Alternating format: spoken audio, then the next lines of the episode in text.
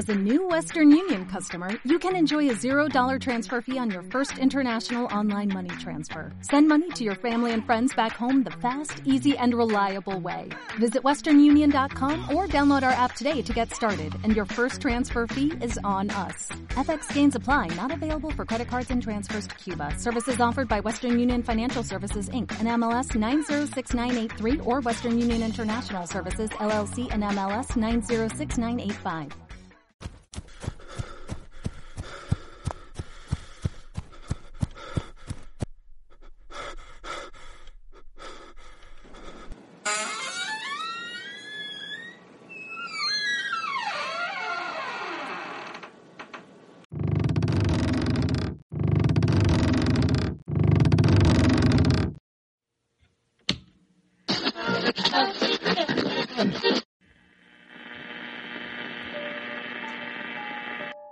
Buenas noches, hijos de la luna. Bienvenidos al podcast más terrorífico y misterioso de toda la red. Entra conmigo a la cabaña oculta en lo profundo del bosque y acompáñame a escuchar los relatos, historias y casos más terroríficos que te dejarán frío. Colócate tus audífonos, apaga la luz y comencemos.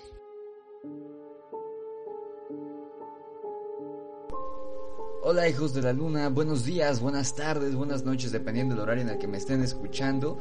Eh, bienvenidos a un nuevo episodio de El Grimorio de Rix en su emisión de podcast. Creo que es el capítulo 10. Me habría gustado que este episodio fuera eh, en las películas de los hombres lobo que me han estado pidiendo desde hace mucho. Eh, tuvo muy buena aceptación el video que hice, el análisis del hombre lobo americano en Londres y en París. Muchas gracias. Y en los comentarios de tanto de Instagram como de Facebook, como de ese mismo video y de otros, en muchos directos eh, en especial, me han pedido que hable de películas en especial de hombres lobo. Entonces yo sé que no a todos les interesa, digamos que el ámbito o el rubro de las películas, que prefieren eh, mitos y leyendas supuestamente reales y todo esto. Entonces, eh, mi plan es juntar las películas más populares que más me piden para hablar de ellas en un podcast sobre películas de hombres lobo, pero pues eso va a ser en el mes de Halloween, que bueno, ya es ahorita casi. Estamos, eh, hoy es 15 eh, de septiembre, ustedes van a estar escuchando esto el viernes, hoy es martes. Entonces, pero eso yo creo que llega pues ya en el mes de Halloween. También ahorita mucha suerte a los que están enviando sus relatos originales, mucha suerte a todos. Ya me llegaron algunos y eso que es el primer día que abro la convocatoria. Muchísimas gracias. Y el otro anuncio que quería darles es, eh, bueno, nada más eh, rápidamente un pequeño avance. El directo que vamos a tener de Troll Hunters, de la serie de Netflix eh, producida por Guillermo del Toro y basada en su libro que coescribió con este, este escritor Daniel Krauss. Eh, vamos a hacerlo la próxima semana en Instagram. Todavía no sé si viernes o sábado, yo les aviso, pero va a ser la próxima semana. Entonces, estén al pendientes. Eh, ahorita estoy viendo ya Wizards, que es como la secuela de Troll Hunters y está maravillosa. Apenas llevo como 4 o 5 capítulos y me está encantando. Entonces, pues nada más eso. Y antes de empezar, les recuerdo, porque muchos no se quedan al final del video y siempre me preguntan que a qué correo me pueden contactar. Siempre lo digo todos los, los videos, pero lo digo al final. Ahora lo voy a estar diciendo también al principio, eh, para que si me quieren contactar, lo sepan en caso de que todavía no me sigan. Eh, mi Instagram, mi Facebook, mi perfil de Spotify, por si quieren escuchar este podcast allá o lo quieren descargar, eh, también está aquí en la descripción. Y en mi canal de Twitch, por si les gusta esto de los streamings, me conecto una vez a la semana. Los jueves a las cinco y media estamos allá en Twitch platicando un poquito en, tono más informal. Y también pues mi correo electrónico. Y si me estás escuchando, me descubriste en podcast, eh, perdón, en Spotify, muchísimas gracias. Y te invito a que te des una vuelta por YouTube para que le des una revisada al canal. Porque si te gusta este episodio, sé que te va a encantar el contenido que vas a encontrar en el canal. Hoy vamos a hablar, como están viendo en el, en el título del, del, podcast, todavía no sé bien cómo lo voy a llamar, pero lo más seguro es que lo haya nombrado como los hombres bestia del mundo. Esto tiene un nombre, se llama teriantropía, solo que no todos lo conocen. Yo lo había escuchado eh, brevemente, pero la verdad es que no me había quedado muy claro. Y la verdad es que el concepto es muy muy sencillo. Entonces se llama teriantropía. a, grandes rasgos es la habilidad de una persona para convertirse en animal.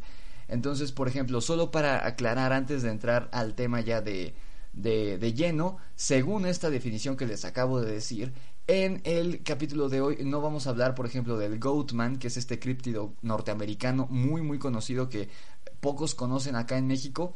Tengo un video eh, hablando sobre el Goatman eh, para que lo busquen en el canal. Trataré de dejarles la etiqueta y el link y al final del video eh, la, miniatura para que lo vean, porque ya lo subí hace unos meses. Tampoco entraría, por ejemplo, el Minotauro, que es esta figura mitológica Em, pues sí conocida de la, de la mitología griega. Eh, él tampoco entra aquí, ni el fauno. Eh, también eh, el centauro tampoco. Ahorita me acordé de un, suscriptor que en alguna ocasión me, me, comentaba que él vio un centauro, creo que en Sonora o no me acuerdo en qué estado del de norte de México. Y me, me fascinó, pero nunca más volví a contactar. Le pregunté a este chavo, señor, no sé qué era que me hablara un poquito más. Eh, fue en un comentario, me acuerdo que fue en el comentario de un video, pero cuando le comenté él ya no regresó el comentario y esto ya tiene bastante tiempo, entonces ojalá si estás escuchando esto amigo, me, te pongas en contacto y me platiques qué pasó. Pero el punto es que estas criaturas no entran en esta, en esta clasificación. Si quieren podemos hacer otro podcast en el futuro hablando de este tipo de criaturas que ya son híbridas de nacimiento y que no pueden cambiar. Pero los teriántropos simplemente son humanos que pueden cambiar de forma a animales y a veces estos animales tienen como eh, pues características humanoides. Son como híbridos pero no están así, no permanecen en esta forma todo el tiempo. A diferencia de los que les acabo de mencionar. Entonces no vamos a hablar de ese tipo de criaturas, ¿ok? Sino simplemente de cambia formas. Eh, ahorita vamos a ver, eh, en, esta clasificación entran los skinwalkers, los nahuales, el mismo hombre lobo, aunque no vamos a hablar de los hombres lobo hoy porque ya hemos hablado en muchas ocasiones, etcétera, etcétera. Muchos personajes que vamos a ver hoy. Como saben, pues los hombres lobo son ya casi casi la insignia del canal, son el tema que más disfrutan ustedes que hablando de él y que yo también la verdad disfruto más trayéndoles entonces, eh, pues ya todos lo conocen. Un licántropo es un teriántropo. Eh, como saben, licantropía viene de la palabra licaón, que según el mito griego es el primer hombre, hombre lobo de la historia, y antro, antropo, que es hombre, si no estoy equivocado. ¿Y por qué les estoy platicando esto? Eh, nada más brevemente para darles un contexto. El hombre lobo surge en Grecia. El, aunque los, los sumerios, que son la, la, la, civilización más antigua de toda la historia de la que se tiene registro, eh, ellos tenían un concepto similar al hombre lobo, aunque no era 100% parecido, era más como una entidad, no era tanto una criatura física, no era tanto un hombre que podía convertirse en lobo, sino era una especie de, espíritu eh, malévolo que rondaba en la oscuridad en las noches. Pero en Grecia es donde surge ya como tal el mito del hombre lobo, muy parecido a como lo conocemos hoy, porque en esa región de Europa sí había lobos, y el mito se expandió principalmente a Francia, España e Italia. También a otros lugares de, de, Europa, por ejemplo Alemania, eh, creo que también en, Reino Unido, pero donde más se propaga el, el mito es particularmente en Francia, que ahí incluso ocurre un caso muy curioso de una supuesta epidemia de hombres lobo, parecido a la, a la cacería de brujas, eh, que ya eh, eh, obviamente tiene más involucrada a la iglesia católica y todo esto, pero hay, hay una versión, digamos, masculina, por así decirlo, de cacería de brujas, que es esta epidemia de hombres lobo en Francia, creo que es en el siglo XVI o XVII, y de ahí se expande a España y a Italia, que son los territorios más cercanos. En estos territorios, tanto en España como en Italia y obviamente en Francia, había muchísimos lobos, entonces por eso se, se toma este mito del hombre lobo. Y aunque hoy en día el hombre lobo es el hombre bestia o el teriántropo más conocido en todo el mundo, esto se debe solo a la cultura popular. Y lo curioso es que creemos en el hombre lobo o, nos gusta el hombre lobo en todas partes del mundo, incluso en lugares donde no hay lobos.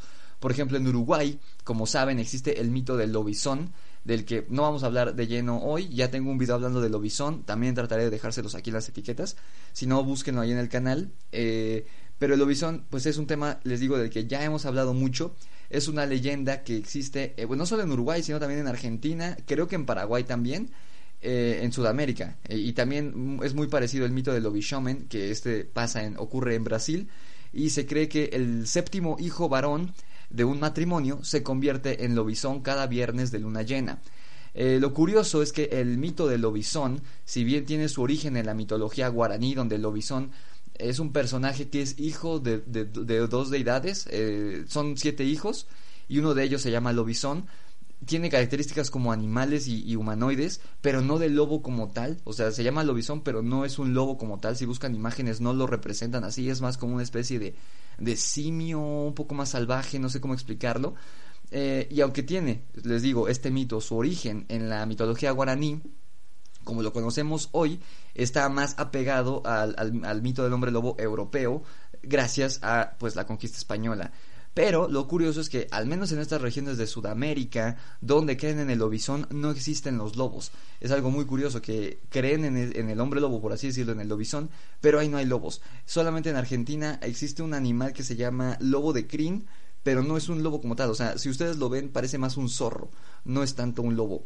Entonces es algo muy curioso que el mito del hombre lobo llega aquí a América, lo adoptan algunos eh, países, particularmente estos países de Sudamérica que les estoy mencionando, y, creen en él a pesar de que no hay lobos. Como les digo, la teoría antropía es este mito, esta habilidad mágica que varios, varias leyendas y varios mitos de todo el mundo eh, relatan cómo un hombre puede pasar de ser una, una, persona a un animal y viceversa.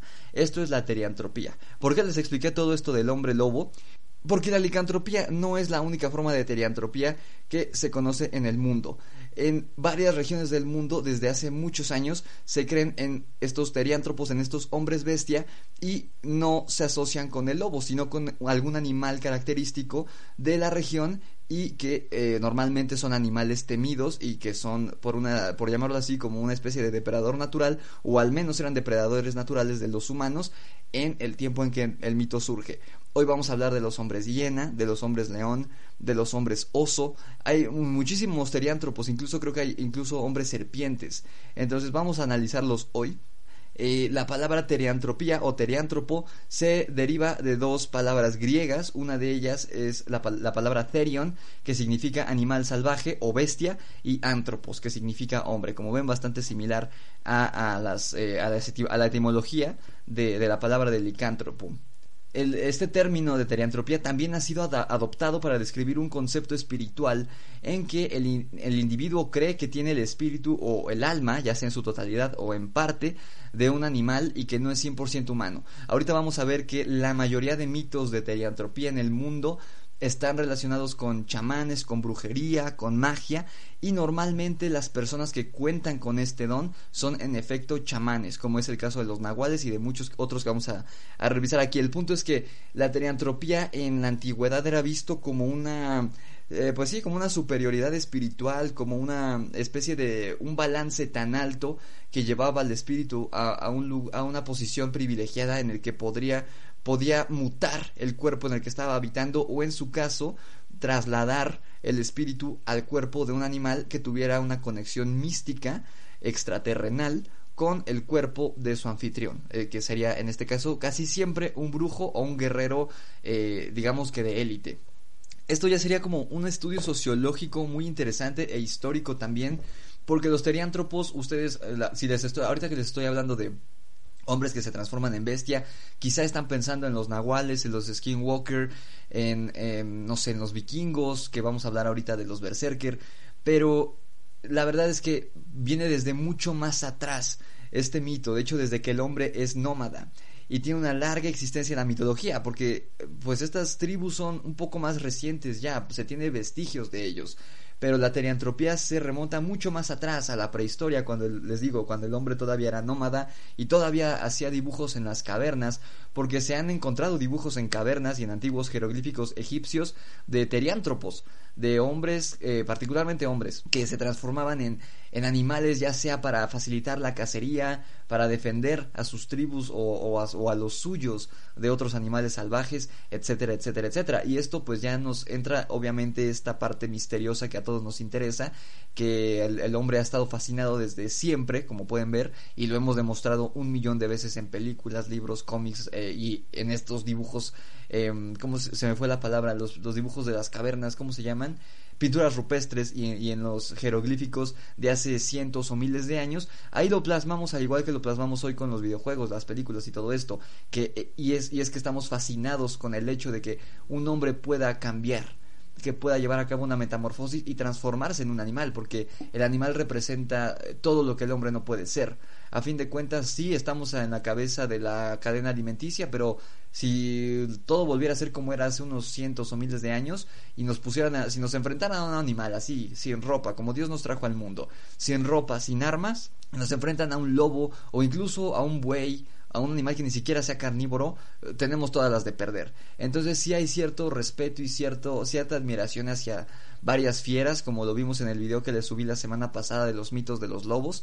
Y, a esto se debe, yo creo, eh, hay una, una base sociológica, una base psicológica del hombre deseando ser bestia. Pero está la interrogante mística de que si es posible eh, alcanzar esta, esta fase o si es posible adquirir este don de transformarse en animal, porque hay muchísimas, eh, muchísimas sociedades y muchísimas ideologías a lo largo del mundo y de, de varios puntos del mundo pueblos que nunca, o pueblos o tribus que nunca tuvieron contacto entre ellos y sin embargo creían en lo mismo y ahorita vamos a ver que la manera en que se transforman en, en, animales es prácticamente idéntica en todos y en casi todos simboliza lo mismo.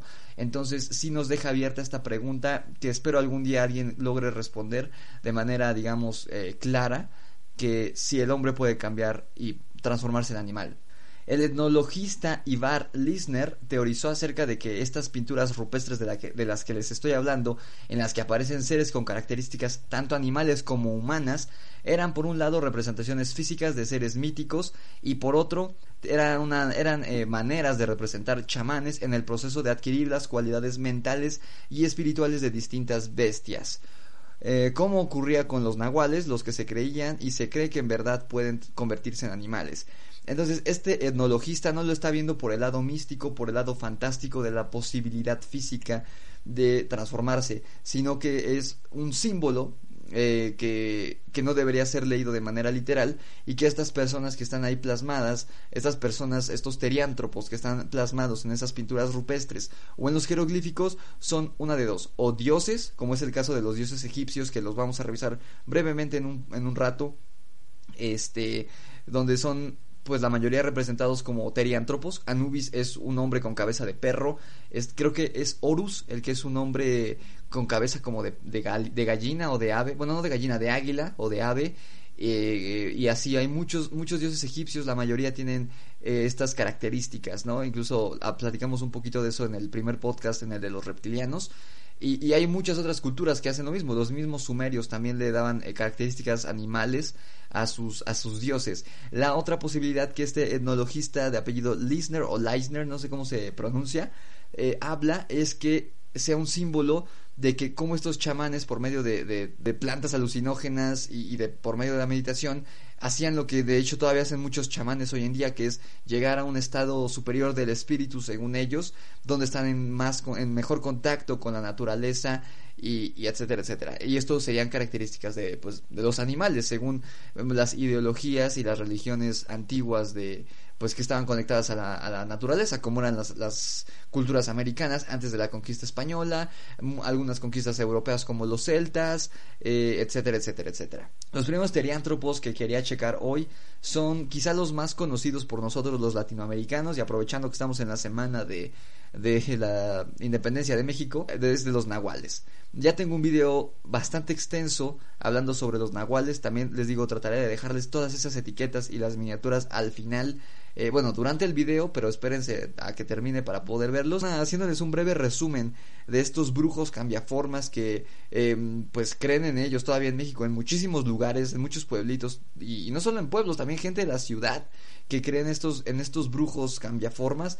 Eh, no sé si estoy equivocado, pero creo que en algunos, eh, en algunos países de Centroamérica también creen en los nahuales y que pues prácticamente son lo mismo que los skinwalkers.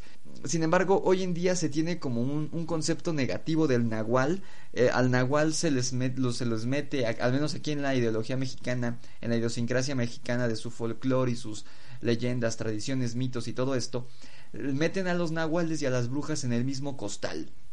Es decir, que son seres malvados, porque se sabe que las brujas eh, chupan la sangre de los bebés, eh, atacan a las personas y demás, ¿no? Pero los nahuales no se tienen como que una, una versión oficial, por así decirlo, de la leyenda o del mito, Porque la bruja todos sabemos que se convierte en ave, se mete a la casa, chupa al bebé, le chupa la sangre, pero si dejas tijeras abiertas se va porque le tiene miedo a la cruz y le tiene miedo al metal. Y hay muchísimos, muchísimos eh, remedios caseros de las abuelitas de pueblo para ahuyentar a estas brujas. Pero para los nahuales no hay una como tal. Y hay, relatos que los tocan como seres benévolos y seres malévolos, la mayoría como seres malvados y la mayoría le teme a los nahuales. Esto es en parte desde la conquista española, como saben, los españoles eh, evangelizaron a los aztecas, a los indígenas, y pues para ellos una religión con dioses pues bastante feos la verdad porque si ustedes ven las imágenes de los eh, aztecas y de todas estas culturas precolombinas pues las representaciones sí estaban medio terroríficas medio creepy de sus dioses. Y, aparte pues los españoles que eran católicos y el catolicismo es una de las religiones más mochas y más eh, cerradas de mente que hay eh, imagínense ver una religión en las que sacrificaban gente, en las que eh, creo que era aquí, no me acuerdo si era aquí en, en, México o en, Tula, no me, o sea, en el DF me refiero a la zona de los aztecas o, en Teotihuacán, no me acuerdo dónde era, pero que ponían como los cráneos de los guerreros así como si fueran, eh, o sea, en pilas. O sea, imagínense eso, para ver un, un católico ver eso era como literalmente, ellos pensaban que, que, los aztecas estaban poseídos por el demonio que, y que eran prácticamente satanistas, ¿no? Satánicos. Entonces ellos le empiezan a dar una, una connotación negativa a todo lo que creían los aztecas, incluyendo los nahuales. Por eso hoy en día les temen a los nahuales. Pero los nahuales, en la época antes de la conquista, eran vistos como brujos élite que eran, protegían al pueblo porque los chamanes, recordemos que los aztecas creían, tenían una, una religión o una sociedad que la, el punto más alto después del, del emperador eran los sacerdotes. Entonces, los, los, digamos que por encima de los guerreros estaban los, los chamanes y los brujos, y todavía por encima de ellos, una élite de esos brujos podían transformarse en animales. De hecho, hay una crónica de un cronista español, conquistador español, que eh, él cuenta como una mujer, una nahuala, se transformó en águila y les hizo frente a él y a su ejército, bueno, a su tropa, a su, a su pelotón. Eh, eso, de eso hablo también un poquito en el video este. Pero los nahuales eran buenos y el concepto que tenían los nahuales era el nahual como tal no es una persona que, que se transforma en animal. El nahual, como les he explicado muchas veces, era la parte o el animal con el que compartíamos una parte de nuestra alma. Todos teníamos un nahual. Era como, como el concepto de los familiares para los celtas o ya yéndose a un tema un poquito más como de cultura pop, más o menos como el, el patronus de Harry Potter, pero ahí son animales digamos que no son físicos o más lo más parecido que le encuentro es a la, brújula dorada, eh, donde todos teníamos un animal con el que compartíamos una parte de nuestra alma, todos. Y lo que podían hacer los nahuales, o lo que ahora conocemos como nahuales, que eran los brujos élite, era que eso no se ha sabido interpretar bien si trasladaban el 100% de su alma a este animal y por así decirlo lo poseían o si ellos podían llevar a cabo una metamorfosis física y cambiar a ser un animal. Los skinwalkers son otros teriántropos que, como vimos, también tengo un video de los skinwalkers que lo pueden ver en el canal, también les dejo aquí la, la, etiqueta. Eh, esto no hay, no hay escritos, pero podemos deducir que los, el mito del Nahual desciende del mito de los skinwalkers, porque los skinwalkers eh, eh, pertenecen a una creencia de un pueblo que se llaman los Navajo, que de hecho ellos todavía existen en Estados Unidos, en los estados del sur. Ellos vivían en Texas, creo que, creo que en Iowa, no me acuerdo, no, en Ohio, en estos, en estos estados del sur vivían los navajo y algunos de ellos probablemente caminaron hasta México y con ellos arrastraron el mito este de que los brujos podían transformarse en animales, pero le cambiaron el nombre de Skinwalker a Nahual. Obviamente en su idioma no se llaman Skinwalker, tienen un nombre en su dialecto y, aquí en México pues le pusieron Nahual.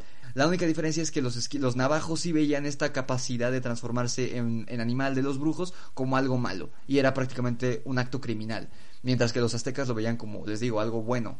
Y así como esto, ahorita vamos a ver en los casos que vamos a analizar, que a los teriántropos se les atribuyen ciertas características según el lugar de donde provenga su mito, ya sea de Europa, de Asia, porque también hay teriántropos asiáticos, de América, eh, los mismos españoles, o eh, el caso muy curioso de, cómo evolucionó eh, el caso de los náhuales, donde pasaron de ser em, aliados, digamos, de, del bien, a ser pues prácticamente personas que pactan con el diablo, porque literalmente hoy las personas en los pueblos dicen que tanto las brujas como los nahuales le venden su alma al diablo para poder transformarse, lo cual es absoluta y completamente estúpido, porque las bases de estas religiones o de estos eh, adoraciones que, llevan a cabo estas personas que practican el nahualismo y la brujería no, no están basados en el catolicismo, sino en algo mucho más antiguo que ya estaba aquí en México desde antes de que llegaran los españoles.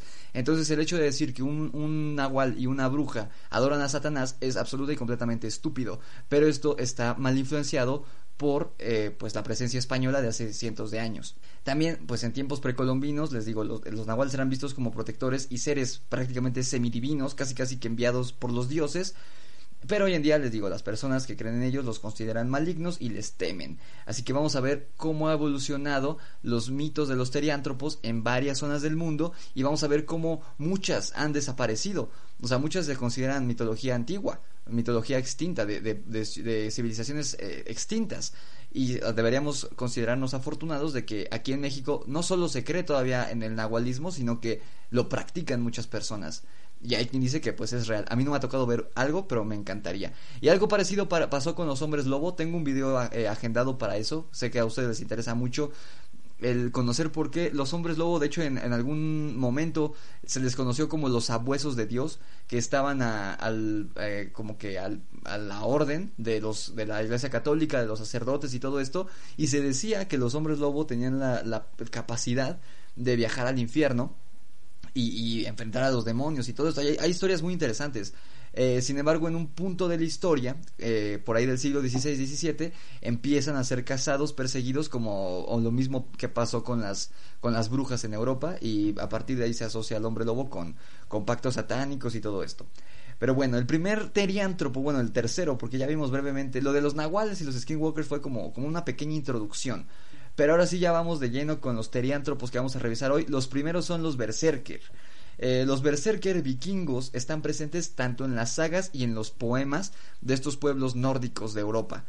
Eh, por ejemplo, se mencionaba o se menciona en, escritos académicos que los berserker acompañaban siempre a Harald o Herald, cabellera hermosa, que fue el unificador y primer rey de Noruega. O sea, eran como que sus guardaespaldas de élite. Como ven, un concepto muy, muy similar al de los nahuales. Los textos nórdicos antiguos los describen de la siguiente manera. Y, cito. Iban sin cota de malla y actuaban como perros rabiosos y lobos. Esto obviamente en el momento de la, de la batalla. Sabemos que los vikingos eran un pueblo que eh, eran literalmente su vida era la guerra. Solo les interesaba hacer la guerra, pelear con otros pueblos y gracias a eso crecieron bastante. También lo malo fue que cuando los conquistaron, pues al ser ya un, prácticamente un solo pueblo, pues los conquistaron de un, de un solo movimiento, ¿no? Pero en el momento de la batalla, como los vikingos, ya saben, usaban sus cascos, sus cotas de malla, sus espadas, sus escudos, eran eh, pues sí pueblos muy avanzados en cuanto a la armería. Sin embargo, estos berserker no usaban armadura alguna, de hecho algunos peleaban con el puro pantalón nada más, no traían playera. Y aquí dice que actuaban como perros rabiosos y lobos. No hay un origen etimológico comúnmente aceptado por los expertos que estudian estas culturas. Sin embargo, una posible traducción de berserk podría ser camisa de oso, siendo la palabra o el origen de la palabra ber, B-E-R-R, la palabra sería oso, y serker que sería algo así como una prenda de vestir similar a una camisa. Eh, también ahorita yo le puedo dar una interpretación como de armadura de oso o algo así, porque sabemos que, eh, eh, o sea, esta, esta interpretación dice que vestían desnudos, otras decían que se echaban encima pieles de animales en, estando en batalla, pieles de osos. La otra opción que se baraja es que ver equivalga a desnudo, por lo que podríamos entender la palabra berserker como sin camisa o descamisado. Hoy en día también se les conoce como cambiapieles o cambiaformas y este concepto englomera todos los seres o todos los eh, pues sí, todos los seres de los que estamos hablando hoy. Eh, si ustedes ya se quieren facilitar la, vida y en vez de decirles teriántropos, les dicen cambiapieles, cambiaformas eh, o, o metamorfos, es exactamente lo mismo. Muchos reyes nórdicos tenían una guardia personal formada por berserkers, como les mencioné al principio, y estos, estos soldados de élite formaban el IRT, que era un séquito del monarca, les digo, como un grupo personal de guardaespaldas. El origen de, de este mito eh, o de esta figura es tan antigua que tenemos que retroceder hasta el siglo I antes de Cristo, donde el mismísimo Julio César dejó testimonio en su obra que se titula De Bello Gallico o Galico, eh, sobre la existencia de unos guerreros germánicos que acudían a la, a la, batalla a pecho descubierto con las caras pintadas y aullando salvajemente. Esta actitud fue llamada furor teutonicus por los romanos, o sea, fueron los romanos quienes dieron a conocer este, eh, ¿cómo se llama? Este mito o, no, no, no dar a conocer, pero pues supongo, no, no estudié historia, pero supongo que al estar estudiando estas, estas, estos pueblos bárbaros, pues se encontraron con pinturas, con tallados, con figuras, incluso hay figuras talladas en, en madera y todo esto que son, preciosas, en piedras y todo esto. Y pues esto se avala con las crónicas también de los romanos que pues llegaron a pelear con, con los vikingos. Los vikingos se pelearon con todos en Europa, con todos los, casi con todos los pueblos. Y además también llegaron a muchos lugares, de hecho llegaron a España y a, y a muchos lugares de, de por acá incluso también en su momento llegaron a, México, ah, mucho antes que los españoles, pero de eso vamos a hablar en otro, en otro video. Sin duda la actitud impredecible y peligrosa de estos combatientes les causó muchos problemas. Socialmente, y aquí hay una diferencia muy clara entre los nahuales, Socialmente se les consideraba locos y había leyendas urbanas sobre metamorfosis de lobos, o sea, se les temía a los berserker. No era como los nahuales que eran respetados y, vistos casi casi les digo como semidioses. Los skinwalker por otro lado eran temidos y vistos como criminales. Y aquí vemos el, caso de, eh, del otro lado del mundo de los berserker que eran temidos por, por la sociedad en general. Seguramente en el momento de la guerra todos querían tener uno de su, en su bando, pero ya en la vida cotidiana eh, pues no, no eran como muy bien aceptados. En tiempos cristianos, ya cuando estaban evangelizando estos pueblos nórdicos, se creía que los berserker estaban poseídos por el diablo, igual igualito que pasó con los nahuales acá en América, y en cuanto los pueblos nórdicos fueron evangelizados, este mito se extinguió y dejó de practicarse, igual que el nahualismo, bueno, casi, porque pues el nahualismo hoy en día se sigue practicando.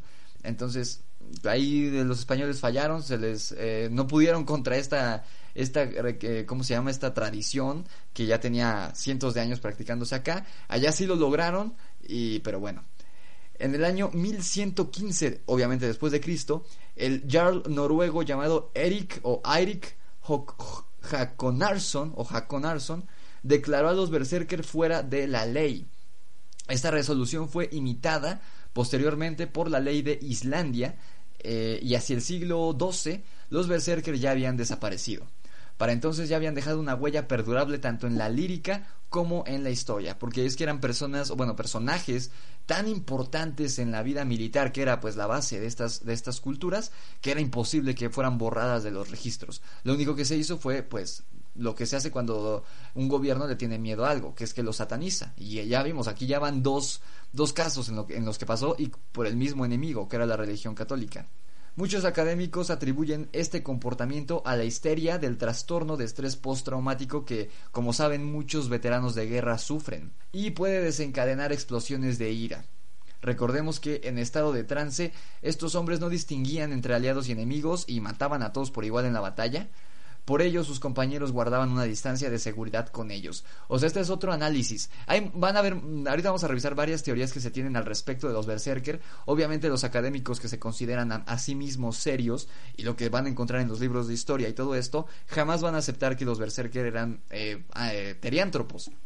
Sino que una de las opciones es la más sencilla es que eran soldados de élite. Sabemos que los nórdicos son gigantescos. Eh, de hecho, si ustedes han visto el programa de Game of Thrones, el actor que interpreta a la montaña, no me acuerdo cómo se llama el personaje, es que yo solo leí los libros, pero el que le dicen la montaña, el actor, que bueno, no es un actor, es un, es un eh, strongman, practica el deporte que se llama strongman, que levantan muchísimo peso, y él es como que de los más cabrones de todo el mundo, y es, de, es creo que es islandés el, el cuate, es un tipo gigantesco de más de dos metros, pero a pesar de su estatura enorme, no pierde agilidad. O sea, ustedes, por ejemplo, si ven a WWE, hay luchadores de su estatura de más de casi dos metros y medio de estatura, pero son un poco más torpes bastante más torpes y él no es torpe. O sea, hay videos de él jugando fútbol, corriendo y es, tiene la agilidad de un tipo de 1.60, pero mide más de dos metros y está súper mamado, pero creo que sí está, creo que sí se inyecta esteroides, pero aparte, el nivel de grasa, para el peso que tiene, el nivel de grasa que tiene es bastante bajo, o sea, casi todo él es masa muscular. Y las personas en general, tanto hombres como mujeres ahí en esas tierras, en Islandia, en Noruega, tienen físicos parecidos, o sea, realmente sí son físicamente superiores a muchas personas de, de, todo el mundo. Entonces, de por sí los vikingos ya eran guerreros de élite, que si hubiera habido, si hubieras enfrentado a varios guerreros de varias zonas del mundo en el pasado, sin duda ellos hubieran ganado, pero además dentro de ellos habían los mejores de los mejores. Entonces, eh, una de las teorías que se tiene es que los berserker eran estos tipos sobresalientes que se atrevían a pelear así, simplemente vestidos de eh, con capas de animales o pieles de animales, ya fueran de lobos, de osos, como vamos a revisar ahorita, y que además eh, no solo no los atacaban porque eran muy buenos y muy fuertes, sino que infundían un temor en sus, en sus enemigos que realmente ellos los veían como que se transformaban. Otra de las posibilidades que, analizan los académicos es que ellos eh, ingerían alguna especie de, droga, de alucinógeno, que les hacía un efecto parecido al de la licantropía clínica.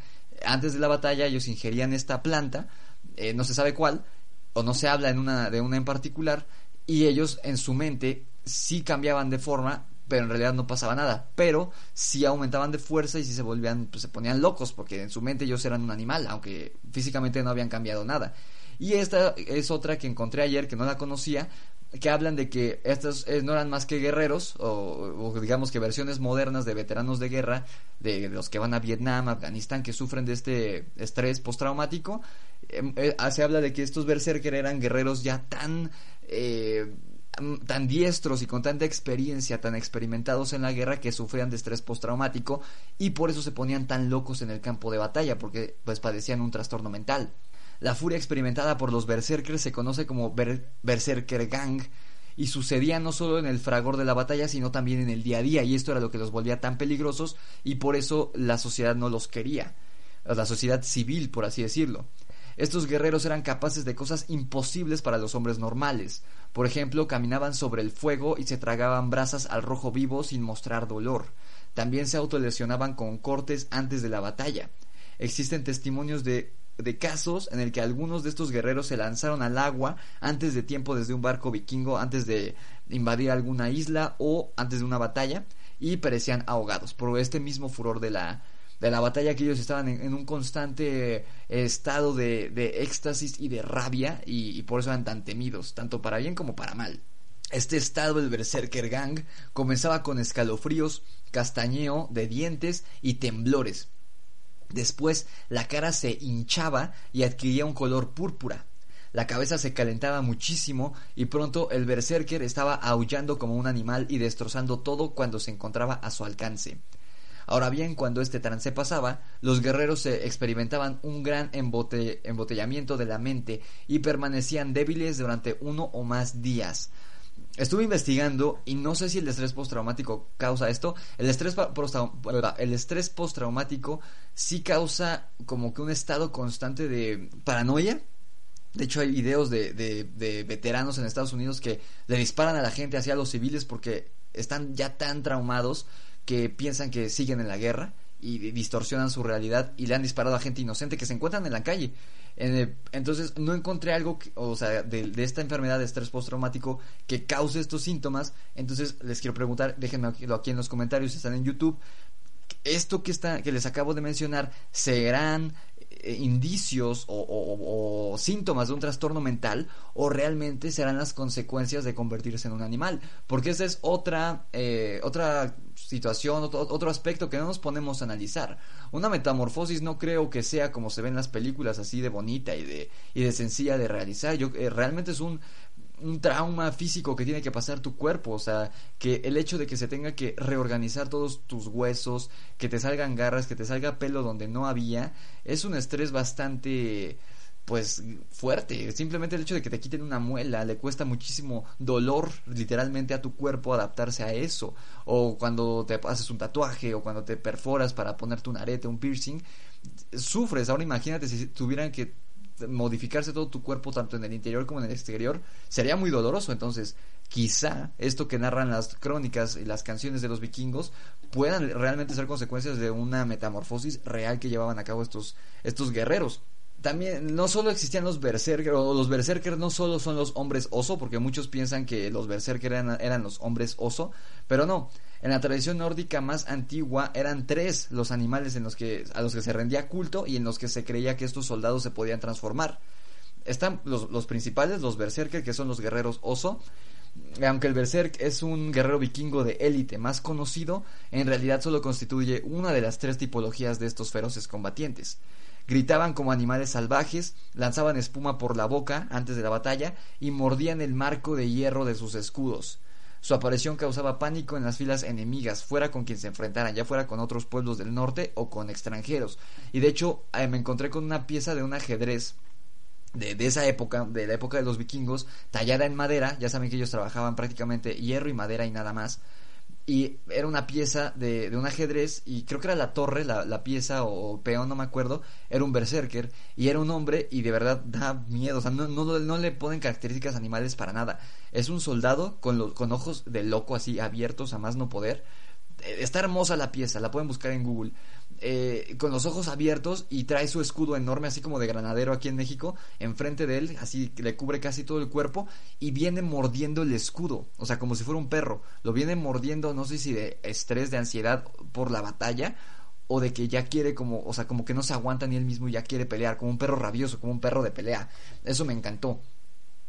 Y como ya hemos comentado anteriormente, los berserkers se vestían con pieles de oso, Además, sus cuerpos reposaban sobre pieles de oso cuando eran incinerados. Recuerden que los eh, funerales vikingos no, no los enterraban, eran de los, de los pueblos que no enterraban a sus muertos, sino que ponían a sus muertos en, en estos característicos barcos vikingos que tenían como forma eh, más alargada, como canoas, pero con estaban como curvados hacia arriba.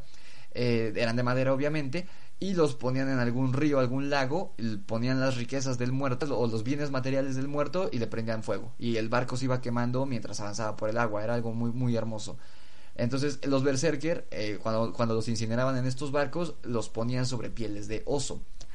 Porque también se cree que estos guerreros en particular rendían un tipo de culto a los osos. Así como por ejemplo los griegos y los romanos veneraban a Ares, al dios de la guerra, eh, ellos también creo que sí se los mencioné en algún podcast, los, los vikingos tenían diferentes deidades y creo que a quien se encomendaban los guerreros era a Thor. Y algo curioso es que así como hoy los católicos usan sus cruces al cuello, los que eran eh, creyentes en Thor se colgaban un pequeño martillo del cuello. Estos lo saben porque han encontrado vestigios, es, es genial pero como que una eh, esto no era una deidad pero era como pues sí como una conexión espiritual. Se cree que los berserker tenían esto con pues con los osos que eran animales populares allá en, sus tierras. Están los guerreros lobo también que se pronuncia Ulfednar o algo así. Ulfednar. En singular Ulfheddin. Eran unos berserker que se cubrían con pieles de lobo y portaban una lanza a diferencia de los berserker. Los berserker no usaban armas al parecer eh, estos eh, guerreros lobos se comportaban como locos, mordiendo sus escudos y haciendo caso omiso al dolor. O sea, como ven, muy muy parecidos a los, a los hombres oso. Se decía que eran los guerreros de élite de Odín y son mencionados en sagas como Vatsnoela, Hrafnsmal y Volsnuga. Yo la verdad no he leído esto, lo único que he leído de estos pueblos, y creo que ni siquiera son vikingos, es la, el poema de Beowulf, que es hermoso. Para una descripción más precisa podemos rescatar este fragmento del poema Harald Skavdi perteneciente a Hrafsmal. Y el poema es el siguiente. Hablaré de los berserker, los catadores de sangre, aquellos héroes intrépidos, cómo trataban a los que se vadean en la batalla. Piel de lobo les llaman. Portan escudos sangrientos. De puntas rojas son sus lanzas cuando marchan. Forman un grupo apretado, cerrando filas. El príncipe, en su sabiduría, confía en ellos, en los que cortan los escudos de los enemigos. Hasta me dio escalofríos de leerlo. Está, está increíble. Y la, los la, última ramificación de estos, de estos berserkers son los guerreros jabalí, que se pronuncia Svinfilking o Svilfinking, no sé. Eh, para la mitología vikinga, el jabalí era un animal sagrado de los Vanir. Eh, los Vanir, si no me equivoco, son los primeros hombres sobre la tierra, pero la verdad no me acuerdo. ignoren esto que les acabo de decir porque no estoy seguro. Por ejemplo, el dios Freyr poseía al jabalí Gulin, Gulin ¿cómo se pronuncia? Gulinburstjent, mientras que Freya tenía a Hilsvini. Y sí, ustedes pueden ver varias imágenes, varias representaciones y eh, los jabalí son, eh, bueno, los jabalíes son, son muy característicos de los vikingos y de culturas eh, que después asentaron ahí. O sea, ya después de la, de la evangelización y todo esto. Los guerreros jabalí luchaban en la punta de una formación conocida como Svinfilking o cabeza de jabalí. Esta formación tenía forma de cuña y dos guerreros formaban el rani o el hocico. Los guerreros Svinfield King se han calificado de maestros del disfraz y demostraron tener un gran conocimiento del terreno. O sea, esta formación era como un triángulo, como una punta de flecha, y el que iba a la cabeza era eh, precisamente este guerrero jabalí. O sea, era, el que iba a, no solo el, que el primero que iba a ocasionar daño, sino también el primero que podía recibirlo. Entonces era una gran responsabilidad que no cualquiera podía hacer. Tenía que ser un hombre de verdadera fortaleza. Y como pueden ver, estos tres animales son animales impresionantemente fuertes. Tanto el, lobo como el oso, e incluso el jabalí, que no es eh, carnívoro. El jabalí es muy temido. De hecho, hablando de Game of Thrones, eh, el es pequeño spoiler, uno de los personajes, uno de los reyes, muere eh, a manos de un jabalí en una cacería. Entonces, esto es, es, eh, es, literatura, pero es un símbolo de poder que, o sea, incluso contra un jabalí el, ser humano va a perder. El siguiente teriántropo que vamos a tratar es el hombre león. Aquí voy a romper un poquito las reglas de, de, lo que planteé al principio del podcast, lo que les dije que el teriántropo es un ser humano que cambia de forma, eh, no una criatura que está en ese, en, esa, en ese estado híbrido entre hombre y animal todo el tiempo, como es el caso del centauro, del minotauro, del fauno y demás. Em, porque es que estuve investigando, yo sabía que existían los hombres león, de hecho lo mencionan en la serie de Teen Wolf de la que estuvimos hablando hace una semana. Yo sabía que en África donde sí hay lobos, según tengo entendido, sí hay lobos en África, pero al parecer para las religiones e ideologías de estas tierras hay animales más relevantes y más imponentes. ¿Y qué, animal más imponente y más hermoso quieren que un león? Eh, así que había, según yo, había hombres leones y otros hombres bestia. Están los hombres llena, de los que vamos a hablar, los vamos a dejar al final porque son los más interesantes de los que encontré hoy. Pero en cuanto al hombre león, no encontré nada sobre estos seres. O sea, no encontré un pueblo o un grupo, una tribu de África que le rindiera culto a tal grado de que se creyera en los hombres león. Sí existe, o sea, existe el término were lion, pero no encontré nada. O sea, no encontré nada sobre brujos o personas que cambien. Si alguno de ustedes tiene información, porfa, déjenlo aquí en los comentarios para que nos informemos un poco más, porque yo no encontré nada pero sí encontré información sobre varios hombres león de los que se creía en otras partes del mundo e incluso son mencionados en la Biblia. Em, están, por ejemplo, los hombres leónidos de Moab, que estos hay dos opciones, puede ser una analogía de león o por el contrario, en, efecto, hablar de un teriántropo. Y les digo, estos hombres leónidos son mencionados en la Biblia. Eh, al parecer relaciona esto, esto de la Biblia que le estoy diciendo, relaciona a unos seres de los que ya hemos hablado en el pasado en el canal, que son los Nefilim. Los Nefilim, por si no vieron ese video, son eh, lo que muchos interpretan al leer la Biblia, que son los hijos de Dios con las hijas, eh, los hijos que tuvieron, los hijos de Dios con las hijas de los hombres, es decir, seres semidioses o semidivinos, ¿no? Eh, algunos estudiosos dicen que esto es ridículo, que a los Nefilim se refiere a simplemente los hombres, eh, los héroes, así también les dice la Biblia que son los grandes héroes de esa época y que son hombres sobresalientes, pero que no tienen ningún tono divino. Sin embargo, hay muchísimos conspiracionistas que creen que los Nefilim en, efecto se debe leer de manera literal de la Biblia y son seres extraterrestres, tomando en cuenta que Dios fuera un ser extraterrestre, como dicen muchos teóricos eh, de los aliens y todo esto. Tomando en cuenta que Dios fuera un alienígena, sus hijos serían alienígenas. Entonces, los Nefilim serían la mezcla eh, genética del, del gen alienígena y del gen humano y por eso los nefilim son descritos en la Biblia literalmente como gigantes. Como, como de hecho de los nefilim viene eh, Goliat que es un personaje conocidísimo eh, Anak que también es un gigante de la Biblia y sus hijos que son conocidos como los Anakim y muchos muchos gigantes de la Biblia eh, provienen de los nefilim no entonces eh, la, la relación entre estos hombres leónidos y los nefilim es muy estrecha como van a ver ahorita a continuación les voy a citar algunos eh, pasajes de la Biblia donde se podría hacer referencia a estos hombres híbridos de león. Aquí va la primera. Ya en los comienzos, cuando los soberbios gigantes perecían, la esperanza del mundo se refugió en una balsa, que pilotada por tu mano legó al mundo una semilla de vida.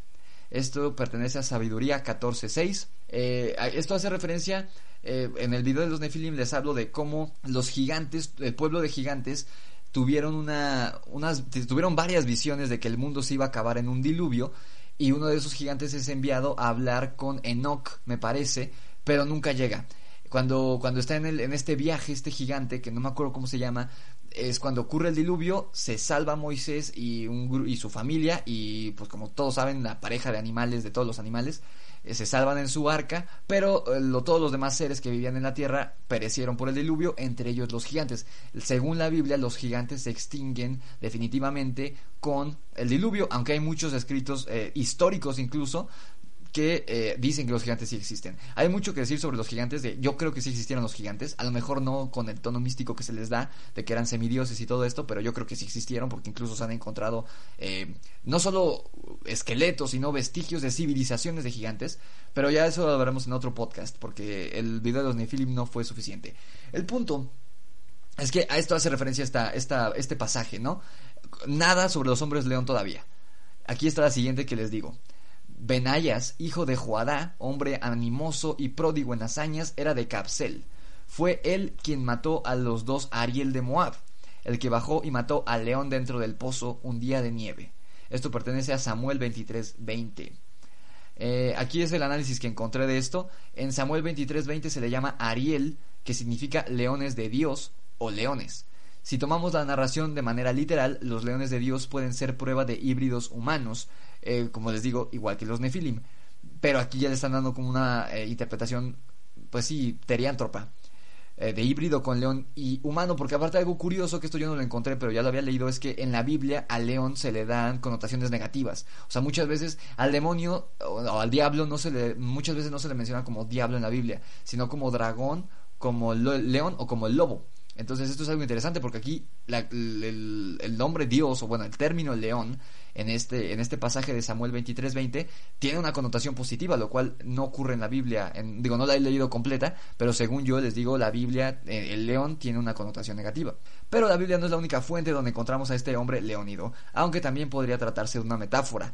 Yo creo aquí, la verdad, lo, añadí para que ustedes me digan qué opinan, pero la verdad yo esto creo que es más una metáfora. No creo, porque en ningún momento le dan características físicas, yo creo que esto ya está muy rebuscado. Yo creo que aquí en, sí se refieren a los gigantes, a los gigantes que son estos Nefilim, hijos supuestamente de los hijos de Dios con las hijas del hombre, o sea, seres semidivinos, ¿no? Pero también hay muchas culturas que describen a estas criaturas mezcla de león con hombre. La leyenda sumeria de Urmaljulo menciona a una raza despiadada de hombre león, Aquí yo estuve buscando y normalmente, seguro cuando ustedes piensan en hombres león, piensan en leones eh, metamorfos, en leones antropomorfos, perdón, eh, con cuerpo medio humano, cubierto de pelo, pero con cabeza de león. Pues este caso de esta cultura sumeria es al revés. Eh, las patas, digamos que de la cintura hacia abajo, es el cuerpo de un león y del torso para arriba es un hombre. O sea, es como si fuera un centauro, pero en vez de tener cuerpo de caballo es de león, las patas. Ustedes pueden buscar las imágenes. Se, se escribe U-R-M-A H-L-U-L-L-O. Así se llama esta, esta raza de, seres, eh, hombre, de seres de, de, perdón, de especies de hombre león despiadado que creían los, los sumerios. En Babilonia, por su parte, había guerreros con cabezas de león y pies de pájaros. Esto eh, me suena un poquito como, no me acuerdo cómo se llama esta figura mitológica griega. Eh, no me acuerdo cómo se llama, pero es como parecido a eso. En Nubia, que es en Egipto, si no estoy equivocado, los Meroitics adoraban a un guerrero con cabeza de león que se llamaba Apedemac. O sea, no encontré imágenes de este dios, pero supongo que es como parecido a Anubis, porque les digo es algo muy eh, característico de estas, de estas, de las regiones que vivieron en esta zona, tener dioses con cabeza de, o sea, cuerpo de, humano y cabeza de, animal.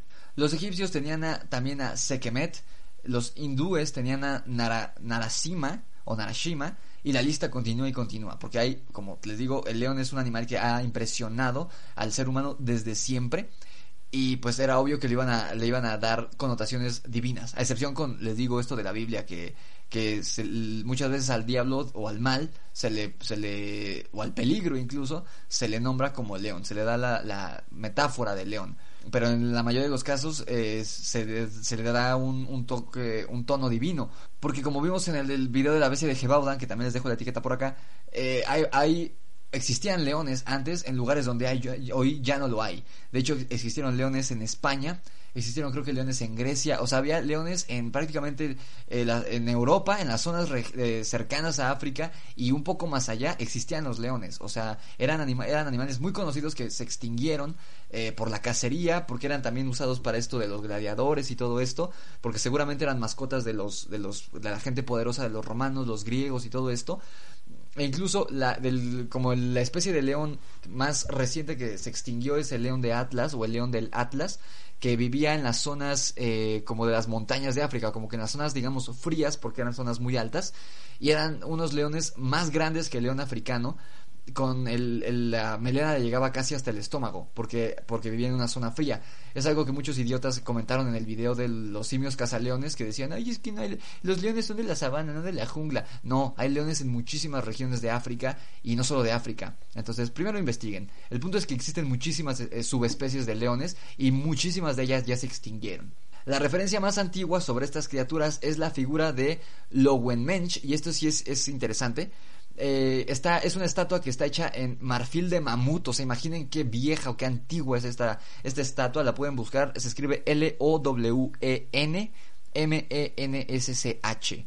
Eh, mide 29.6 centímetros a casi 30 centímetros de altura y data del Paleolítico Superior, que data de hace unos 35 a 40 mil años y está asociada a la cultura auriñaciense.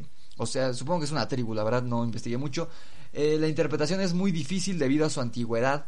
Este es el nombre como popular que se le dio a esta figura es el hombre león.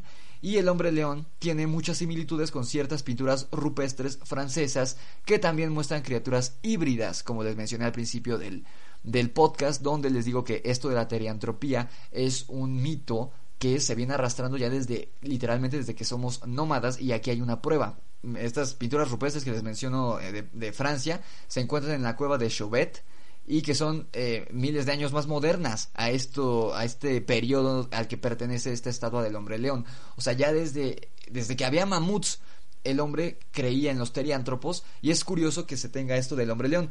No sé según yo sí habían leones prehistóricos y se, se llamaban eh, ay no me acuerdo cómo se llamaban pero según yo sí hay una especie de león prehistórico y de ahí descienden precisamente este león que les menciono que vivió en Grecia y creo que en España también. Vean el video de la bestia de Gebaudan, ahí se los menciono al final, porque una de las teorías es que la bestia de Gebaudan era un león que ya, ya fuera que fuera uno de los pocos remanentes de esta especie que habitaba en esa zona de Francia, España, por ahí, o que era un león de algún de alguna persona con poder, de algún rey o algo así, se le escapó y llegó a Gebaudan. Pero ese es otro punto. les, les, hago la referencia de ese video para que chequen esa información porque ahí sí está clara. Pero eh, según yo sí había leones prehistóricos, entonces desde ahí ya el hombre se sentía maravillado no solo por el animal, sino en el concepto de la metamorfosis de poder fusionarnos con un, con un animal y tener el pensamiento del hombre y el poder del animal, que pues de ahí también proviene un poco el mito del hombre lobo y todo esto y nuestra fascinación por los licántropos. Una escultura similar, más pequeña, pero representando igualmente a un hombre león, fue encontrado en una cueva de la misma región junto con otras estatuillas de animales y una Venus. No obstante, varios académicos no creen que hayan existido estos hombres mitad león y mitad hombres, ya fuera de manera natural o con la habilidad de transformarse, es decir, o que nacieron así como afirman muchas mitologías del centauro, el minotauro y todo esto, o que, al igual que los skinwalkers, los berserker y los nahuales, fueron una especie de chamanes o de personas, eh, digamos, con una posición elevada del espíritu, que pudieran fusionar su cuerpo con el de un animal por medio de algún ritual, sino que se trataba de la representación de una enfermedad. Y esto, la verdad, yo lo, ya lo encuentro muy rebuscado, pero se los voy a explicar de igual manera. Ya casi cerramos el podcast, nos faltan dos teriántropos y llevamos una hora. Sí, sí, lo cerramos. La enfermedad a la que estos académicos creen que hacían referencia el, hombre prehistórico en estas estatuas, en vez de ser un brujo o un, un teriántropo, era el síndrome de cara de león o leontiasis ósea, que es una rara afección médica que no es una enfermedad, sino un síntoma de la enfermedad de Payet o Paget, que es displasia fibrosa, hiperparatiroidismo y osteodistrofia renal. En la forma común, el maxilar aumenta progresivamente y lleva a la persona a tener problemas futuros a ver y respirar. De hecho, eh, hablando de esta teoría, un cirujano del Imperial College de Londres, después de estudiar la Gran Esfinge, esta famosísima, este famosísimo monumento, cree que, la esfinge representa a un hombre que padece leontiasis ósea. Esto lo busqué y las personas que padecen esto lo pueden buscar en, Google. Hagan de cuenta que la cara se les hace completamente plana, la nariz deja de estar como resaltada por encima del rostro y está al mismo nivel que los pómulos, los ojos prácticamente se cierran de, la inflamación que hay en el rostro. Eh, sí, la cara se hace plana, como la de un felino, como la de un animal. Bueno, no, porque los caninos tienen el hocico muy resaltado. Es más bien como la cara de un felino, como la de un león, la de un gato. Eh, sin embargo, eh, y también el cráneo. Eh, encontré un cráneo de una persona con esta enfermedad y sí pareciera el cráneo de, como pues de un animal, como de un león, de una criatura híbrida entre animal y hombre. Pero sí es, o sea, él sí padecía esta enfermedad este cráneo, bueno, la persona a la que perteneció este cráneo. Eh, pero yo no creo, yo no creo porque de dónde entonces, de dónde vendría la melena, no sé. El punto es, yo la verdad lo veo ya muy rebuscado, honestamente. Pero bueno, pasemos al siguiente teriántropo que es el hombre jaguar. El hombre jaguar pertenece aquí a Mesoamérica, o bueno, a lo que hoy es Latinoamérica, e incluso también aparece en Teen Wolf. Eh, al igual que el hombre león, el hombre jaguar, si están preguntando quién es el hombre jaguar, más bien es una mujer jaguar y es Kate, una de las muchas villanas de la serie. El hombre jaguar fue perteneciente a la mitología olmeca, eh, era una entidad sobrenatural e incluso puede decirse que una deidad. Aquí se rompe un poquito esta regla que les digo, pero no del todo. Ahorita van a ver por qué.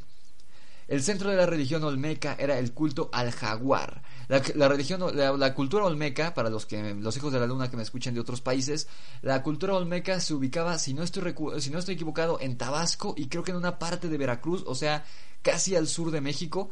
Entonces ahí es, hay un clima muy caluroso, hay jungla, selva, entonces eh, creo que incluso hoy en día existe el jaguar, si es que no ya lo extinguimos y no me he dado cuenta, pero ahí existe el jaguar, que el jaguar era un animal sumamente importante para las culturas antiguas de aquí de México. Eh, y este, este animal era abundantemente representado en la iconografía olmeca. En numerosos mitos de esta civilización aparece esta figura con representaciones mágicas de los chamanes, que eran personajes temidos como hechiceros peligrosos con las fuerzas de los espíritus. O sea, aquí no se conocían como nahuales. Los, nahuales, si no estoy equivocado, eh, pertenecían a la zona centro, a lo que hoy sería la zona metropolitana de México, o sea, el Distrito Federal, hoy Ciudad de México, eh, Estado de México y un poquito más al sur. Creo que en Oaxaca, si no estoy equivocado, creían en el nahualismo en esa, en esa época y son las, las regiones en las que hoy en día todavía se cree en el nahualismo y supuestamente se practica. De hecho, Toluca es uno de, las, de los estados, Toluca está pegadito al estado, a, la Ciudad de México. Eh, de hecho, se puede decir que es casi, casi, casi un solo, un solo, una sola ciudad hoy en día pero el punto es que eh, Toluca es uno de los estados de la República donde más avistamientos y, e historias y leyendas de nahuales existen hoy en día. También se cree en el norte, no son eh, exclusivos de aquí, bueno, hoy, hoy, hoy no. Pero en la época de precolombina sí eran exclusivos de esta zona centro de, del país, porque aparte pues México abarcaba mucho más territorio que hoy en día. Pero hoy ya se conocen de nahuales en el norte e incluso pues en, Catemaco, en Catemaco, que es Veracruz, aquí muy pegado donde fue la cultura olmeca. Pero aquí, en la antigua cultura olmeca, eh, no se hablaba del nahualismo como tal, según yo. En la mitología azteca, este dios jaguar era conocido como Tezcatlipoca, que efectivamente es el dios al que hacen referencia en Teen Wolf, nada más que en Teen Wolf como que no hicieron muy bien su investigación. Y Tezcatlipoca significa señor del espejo humeante. Este dios era omnipotente y era el supremo, era supremo dios del panteón mesoamericano, o sea, como el dios de la muerte, por así decirlo. Era considerado el protector de la realeza y de los sacerdotes y era representado en múltiples ocasiones como un jaguar. Se cree que el origen de los hombres jaguar se dio cuando una mujer fue violada. Algunos hablan de que fue violada, otros simplemente que eh, copuló con un jaguar, porque recordemos que estas culturas eran muy místicas, no, no veían como, no tenían como que tabúes, por así decirlo, los tabúes que hoy tenemos por la sociedad actual, pues mucho tienen que ver con la religión cristiana, judeo-cristiana, en ese entonces no, de hecho hay muchísimos mitos así de que una mujer que tiene hijos con animales, obviamente quizá no era cierto, era simplemente un mito porque es imposible eh, que, una mujer tenga hijos con un animal, incluso aunque lleven a cabo el ritual que lleven, pero habían muchos mitos de este, de este tipo, entonces no es algo malo, no, no se dejen llevar. Eh, pero se dice que esta mujer, eh, ya, ya algún, les digo, algunas versiones dice que fue violada, otras que fue que copuló por eh, libre albedrío con un jaguar de la montaña, y dicha mujer dio a luz a una criatura híbrida entre jaguar y humano. Esta criatura fue bendecida por Tezcatlipoca, el dios jaguar, y ya había como que un nexo entre estos dos, entre estos dos seres. Y por ello, este primer hijo, este primer hombre jaguar, le ofrecía un sacrificio al año a su señor. Aquí no investigué, pero creo que este ser sí era, con, sí estaba permanentemente, o sea, este hijo, este híbrido de la mujer con el jaguar, sí tenía como que, o sea, todo el tiempo estaba en esta forma híbrida, pero habían otra, como, como soldados de élite, guerreros de élite de la cultura olmeca, que eran parecidos al nahual. Les digo, no recibían el nombre de nahual, pero eran hombres que se transformaban en estos hombres jaguar, en estos eh, teriántropos. Se encontraron también algunas piezas eh, que fueron talladas en fino jade. El jade creo que es una piedra verde preciosa, si no estoy equivocado, eh, que incluía muchas figuras humanas con fuertes rasgos de jaguares, o sea, jaguares antropomorfos. El jaguar era un depredador nativo en esta área. Ah, dos conjuntos de esculturas de gran tamaño y una de menor tamaño que estaban ya muy erosionadas por el paso del tiempo, han sido, han sido interpretadas perdón, como alusivas a un mito de origen del grupo Olmeca. O sea, esto de, los hombres jaguar era, pues sí, el mito creacionista de esta, de esta, de esta cultura. De hecho, se creía que, que todos los olmecas eran hijos de, los hombres jaguar, o sea, que todos podían transformarse en hombres jaguar. No creo que todos, yo creo que en, caso de ser cierto, solo una élite o, o, solo ciertos hombres y mujeres podían hacerlo, pero pues aquí, o sea, como que en su cosmogonía ellos creían que eran hijos del jaguar. Beatriz de la Fuente, que es una historiadora, señala que era difícil apreciar si en realidad la lectura de estas piezas es correcta, pero la interpretación se ha repetido a partir del año de 1955, cuando fue emitida por el descubridor de estas imágenes o de estas estatuas, que era Matthew W. Sterling, quien afirmó que es la cópula que originó al pueblo olmeca y la afirmación de Michael Coe en su obra de 1965, donde por extensión sostiene que todos los miembros del pueblo olmeca son descendientes del jaguar. Esto ya es como un poco más metáfora pero sí había como que un, grupo élite de los soldados, de los guerreros olmecas, que supuestamente podían transformarse en jaguar. Aquí no se sabe tanto como en los berserker, que se sabe como que parte del rito, porque aparte algo interesante de estos cambiaformas, de estos teriántropos, es que muchos mitos del mundo, no solo los que revisamos hoy, sino también uno de los primeros mitos del hombre lobo en Europa, era una de las formas de transformarse en lobo era ponerse encima una piel de lobo y untarse con un ungüento mágico eh, pues que era una práctica de brujería. Estaba lo de beber sangre de la huella de un lobo y todo esto beber sangre beber agua de la lluvia de la huella de un lobo y todo esto pero la más común era esta de la piel de lobo. De hecho, cuando se hicieron juicios a los supuestos licántropos durante esta supuesta epidemia de hombres lobo en Francia, muchos decían que se transformaban en lobo por medio de una piel. De hecho, el mismo, el hombre lobo español, eh, se me fue ahorita el nombre, Roma Blanca o Roma Santa, él decía que se transformaba con una piel de lobo y su caso es muchísimo más reciente, que es de 1920 y tantos, creo. Entonces, eh, como ven, es, es algo que se repite, lo cual es muy curioso que, todos tuvieran este mismo concepto, porque es el mismo concepto del Nahual, el mismo concepto del Skinwalker, eh, o sea, muchísimos se repiten, esto de la piel y el enjunque. De hecho, el, el, el Garou, que es la versión como del hombre lobo que se cree en, el estado de Luisiana, en Estados Unidos, tiene este nombre de Loup Garou porque saben que Luisiana, Nueva Orleans, eh, tienen mucha influencia eh, francesa. Entonces, eh, muchas de las, de hecho, Orleans es una palabra francesa que se, pronuncia Orleans o algo así, no Orleans o Orleans como pronuncian los gringos. Y el loup garou no tiene la misma interpretación. El hombre lobo que se cree en, del que se cree en Estados Unidos es el hombre lobo europeo, de la típica mordida y todo esto.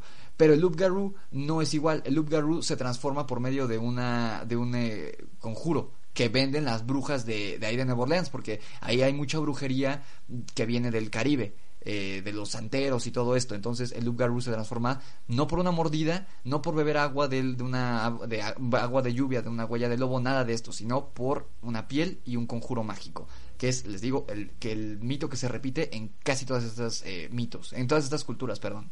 También podemos ver que es una historia muy similar al del origen de la cultura china del que hablamos en el podcast de los reptilianos, que no lo metí aquí, pero también son teriántropos. Se supone que el mito creacionista de los chinos es que un grupo de personas que eran mitad serpiente y mitad humanos fueron los que crearon China. Esto por eso se, se relaciona con los reptilianos, por esto de la serpiente, pero como ven, aquí hay una interpretación muy similar en la cultura olmeca del otro lado del mundo a años, años de distancia. Entonces, ¿cómo es esto posible?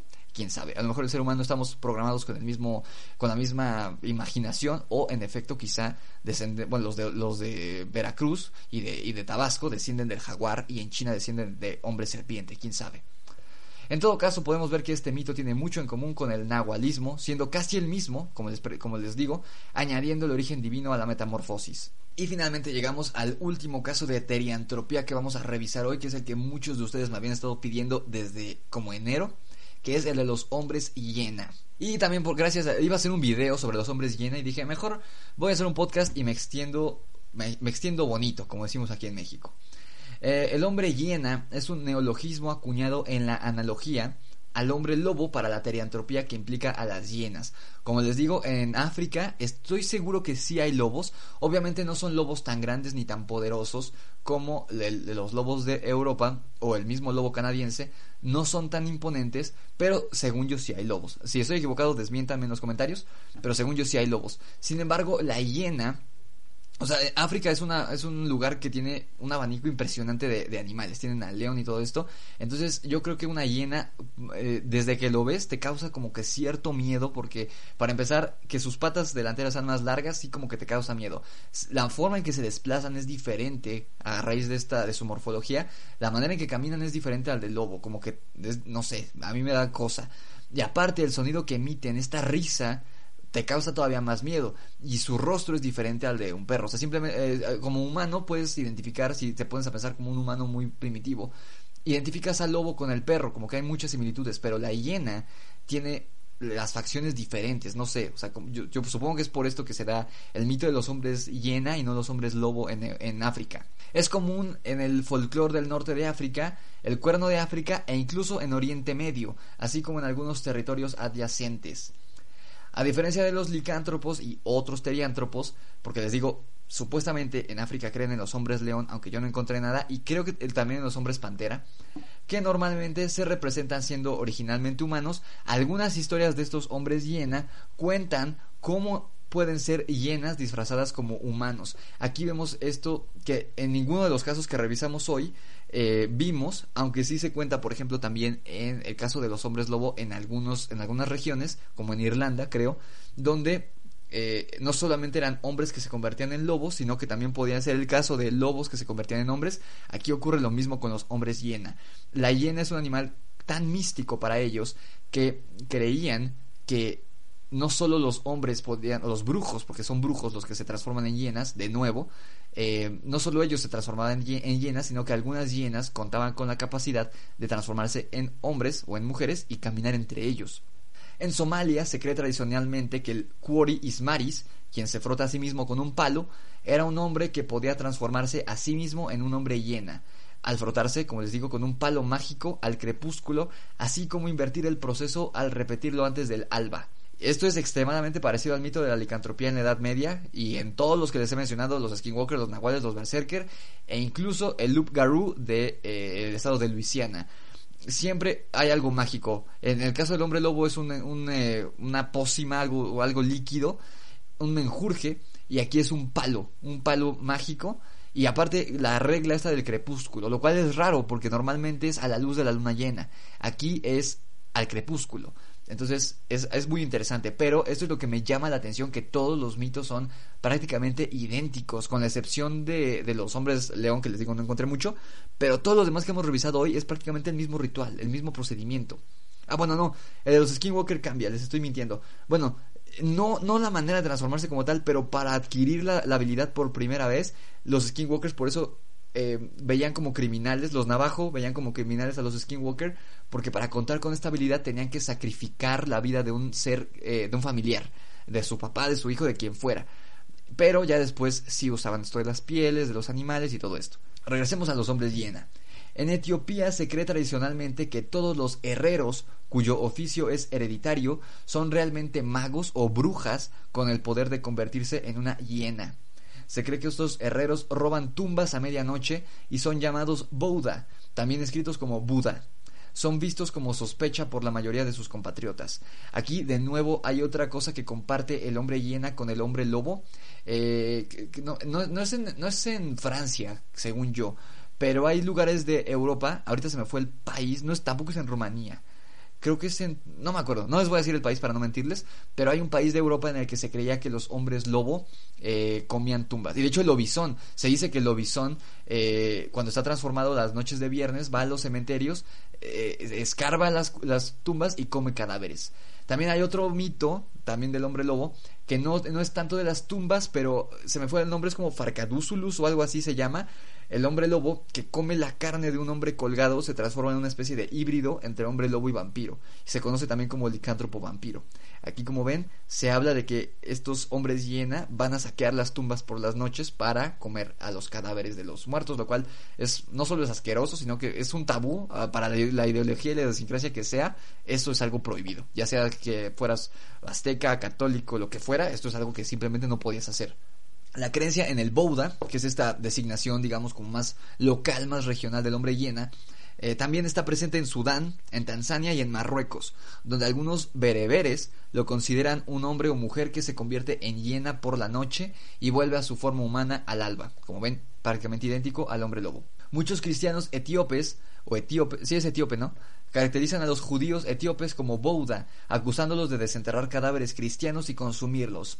La coincidencia de la herrería como una profesión tradicional para los judíos en Etiopía pudo ser una razón para la conexión entre las dos creencias. O miren, esto es aquí interesante. A lo mejor esta es la forma de desmentir este mito. Simplemente es antisemitismo y odio hacia otra religión, lo cual es muy común en todos lados y en todas las religiones. En el idioma kanurí del antiguo imperio Bornu en la región del lago Chad, los hombres hienas son referidos como Bultungin, que se traduce como me cambio en una hiena. El lago Chad, me parece que aquí es donde pasa lo de los simios cazadores de leones, no estoy muy seguro. Se creía tradicionalmente que uno o dos de los pueblos de la región estaba poblado completamente por hombres hiena como Kabul, Kabultiloa. Este eh, dato es el que me hizo interesarme en esta en este mito del hombre hiena. Me acuerdo que hice un post de los hombres hiena por ahí de enero o febrero de este año y un seguidor me comentó esto de este pueblo que, que todo el pueblo están todos son hombres hiena, según esta esta leyenda urbana. Es pues prácticamente como Catemaco aquí en México. Me encantaría ir por allá. En el folclore de los pueblos sudánicos occidentales hay una criatura híbrida eh, que es un humano que se transforma nocturnamente en un monstruo caníbal que aterroriza a la gente, especialmente a los amantes. Esta criatura suele mostrarse como un poderoso sanador mágico, herrero o leñador en su forma humana, pero es reconocible por medio de signos como el cuerpo peludo, ojos rojos y brillantes y una voz muy nasal. Esto también es como una forma de amedrentar nada más, es como un cuento para niños. Esto yo no, yo no tomaría en serio ese último punto. Los miembros del culto Coré del pueblo Bambara en Malí se convierten en hienas imitando el comportamiento del animal con máscaras y actuaciones. Estas son evocaciones de los hábitos de las hienas y pueden usarse para evocar el miedo entre los participantes, llevándoles a evitar tales hábitos y rasgos en sus propias vidas. Esto, como ven, es como más una danza, no es una metamorfosis, es como una, sí, como un, eh, un ritual es como un ritual que llevan a cabo estos hombres, como una danza, como la que hacen los hombres, eh, los que juegan rugby, no me acuerdo cómo se llama, que es un baile samoano.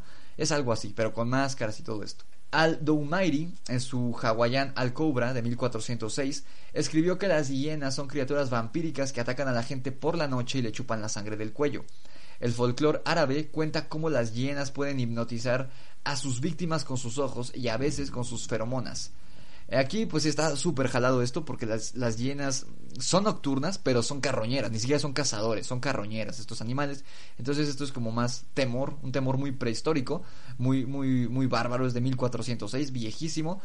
Y se ve que hay como que mucha influencia del vampiro por parte de los árabes, porque los árabes también creen, eh, particularmente en las mujeres vampiros, porque saben que son es una religión y una cultura con muchas prohibiciones, con muchos tabúes, y aquí lo están representando al 100%. Un tratado médico persa escrito en 1376 cuenta cómo curar a gente conocida como Kaftar, quienes se decían que eran medio hombre, medio llena, que tenían el hábito de matar niños. Esto también yo creo que es como una... A lo mejor eran personas con licantropía clínica, puede ser, y que la medicina todavía no lo había eh, diagnosticado, porque esto es de 1376, es viejísimo, es posterior, eh, pues, perdón, es anterior a la conquista de México, 200 años antes, o imagínense lo viejo que es. Yo creo que esto podría ser un caso más bien de licantropía clínica, obviamente que la ciencia no, no, daba para diagnosticar en esos momentos. Los griegos hasta el final del siglo XIX creían que los cuerpos de los hombres lobos, si no se destruían, acecharían en los campos de batalla como hienas vampíricas que beberían la sangre de los soldados moribundos. Los griegos tenían contacto con las hienas porque, porque cazaban a estos animales para llevarlos a los, eh, los ruedos de gladiadores y todo esto. Según yo no hay hienas en Grecia, pero pues esto es lo que vi en la película de Gladiador.